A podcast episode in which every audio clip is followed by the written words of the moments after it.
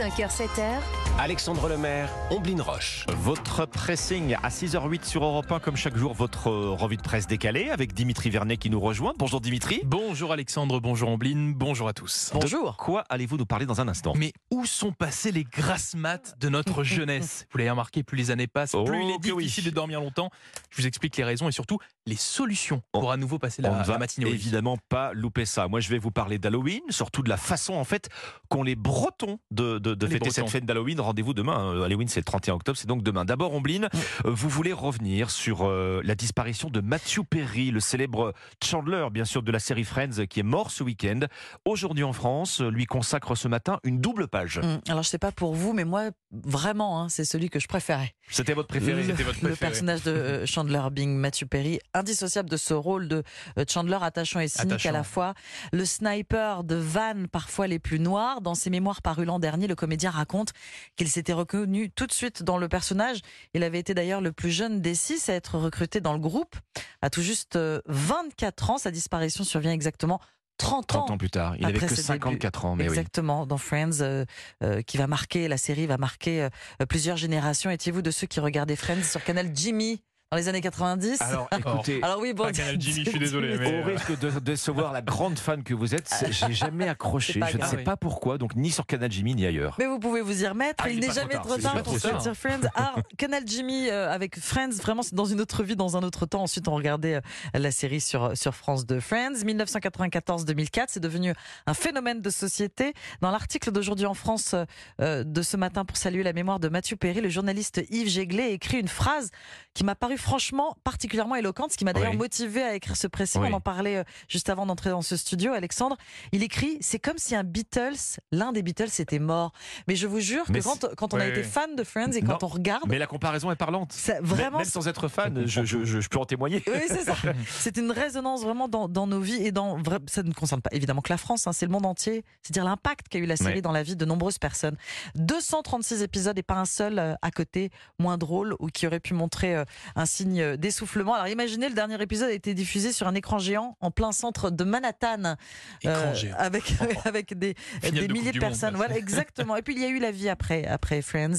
Le quotidien précise, ils avaient de l'argent pour trois générations. La mort de Matthew Perry Hmm. rappelle que l'argent ne fait pas le Ne bonheur. fait pas le bonheur, pas toujours. L'après Il Friends peut éventuellement été... y contribuer. Hein, euh, Oui, bon. ça, ça peut aider. Bon. En tout cas, pour euh, Matthew Perry, ça a été euh, extrêmement difficile. Cet après Friends a été le plus violent pour lui.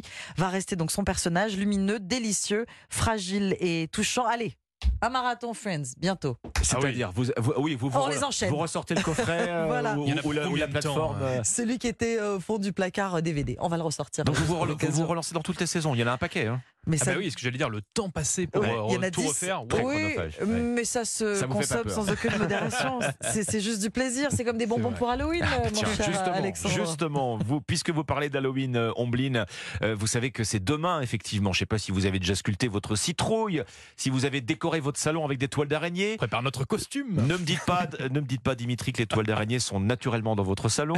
Le Parisien, non, certainement pas. Le Parisien ce matin, en fait, s'intéresse à la façon de fêter Halloween. En fait, en Bretagne, nos amis bretons sont de plus en plus nombreux à fêter Halloween, mais à leur façon. Et comment ça, à leur façon? C'est-à-dire euh, moins de bonbons Alors, alors, euh, Alors, ça veut pas forcément. Je vous vois venir. Ça veut pas forcément dire moins de bonbons. Ça veut pas forcément dire qu'on va se débarrasser de tout le décorum hein, qui accompagne Bon. Halloween, déguisement et citrouille. Sauf qu'en Bretagne, on remonte à la source. On célèbre de plus en plus la fête de Samin. La fête de Samin, Samin. c'est l'ancêtre d'Halloween et qui est une fête païenne. hein. Elle est arrivée avant le christianisme et elle marquait le passage à l'hiver. Aujourd'hui, les Bretons qui sont allergiques, et ils le disent hein, à Mhm. l'aspect commercial de Halloween, préfèrent donc dire qu'ils font la fête Ah. de Samin. En quoi consiste cette fête? C'est la même chose Bah, à l'origine, on faisait euh, évidemment des gros repas, on allumait des grands C'est feux. une fête, quoi. Oui. Voilà, il y avait une tradition qui voulait que chaque foyer, chaque foyer reçoive des braises encore chaudes pour rallumer le feu à la maison. Alors aujourd'hui, bah, on fait la fête, hein, bien sûr, Mhm. mais en revendiquant les racines celtiques et pas cette adaptation américaine. Vous savez, sa main a été exportée aux États-Unis avec les migrants irlandais. C'est là-bas, en fait, qu'elle est devenue Halloween D'accord. qui est donc la fête des morts, hein, qui n'a rien à voir avec le passage à l'hiver, avec donc toute la tu- culture pop qui l'accompagne. hein. Donc sa main, à l'origine, en fait, c'est le Nouvel An celte. C'est le passage au Nouvel Nouvel An An, dans- selon le calendrier celte. évidemment, je vous vois sourire Dimitri, ça n'empêche pas de faire la fête. Bah oui. On parle de sa main ou d'Halloween, c'est une occasion de faire la fête. Et on pense aussi, aussi à la fête des morts au Mexique, qui est extrêmement festive, Oui, aussi, avec sûr, beaucoup, aussi, beaucoup de costumes et qui est très, très, très colorée. Quand on a fait la fête, on fait la grasse Bon, matinée ouais, le lendemain. un Tout autre sujet. Dimitri. hein. Bon, vous faites encore des grasses maths, euh, Omblin Alexandre? Très peu. Euh, Vous savez dire de, de 5h à 6h du matin Le week-end, Voilà, ouais, ouais, le week-end. ça. Non, non, mais vous, vous l'avez remarqué, hein, plus les années passent, plus, plus le réveil naturel à, à 10h, 11h se fait rare. Bah oui, si c'est également votre cas, très rare. votre euh, cher auditeur, rassurez-vous, ben vous êtes comme tout le monde, vous êtes comme nous, comme nous le relate le Huffington Post ce matin. Car oui, c'est prouvé scientifiquement, malheureusement, mais les heures de réveil plus précoces font partie du processus naturel de vieillissement. Bah, Est-ce que vous savez comment on l'explique Eh bien, tout ça, c'est en grande partie à cause de nos yeux. Et oui, plus on vieillit, plus notre vision baisse.